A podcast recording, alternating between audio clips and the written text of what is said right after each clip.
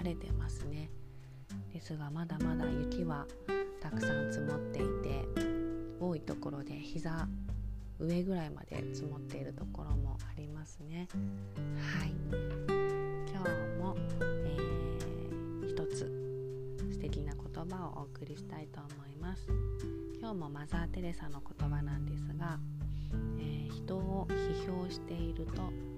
人を愛する時間がなくなります。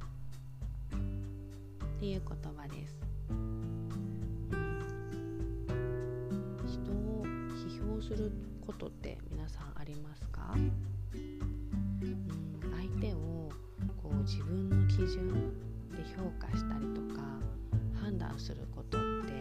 てやろうと思えばいくらでもできると思うんですよね。あの人はこんな人だっていうのも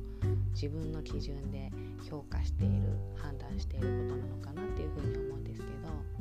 自分の決めつけで判断すると、うん、見えなくなってることもあるのかなっていうふうに思ってます。それって何かなって思うとその人の本当の思い本当の姿っていうのを自分の決めつけをすることで見えなくなってしまっている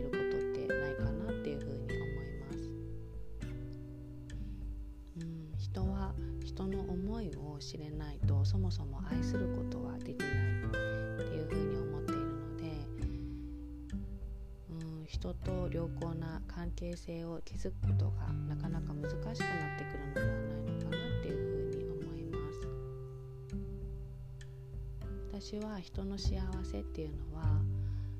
大切な人との人間関係の質に比例してくるって思ってます切な人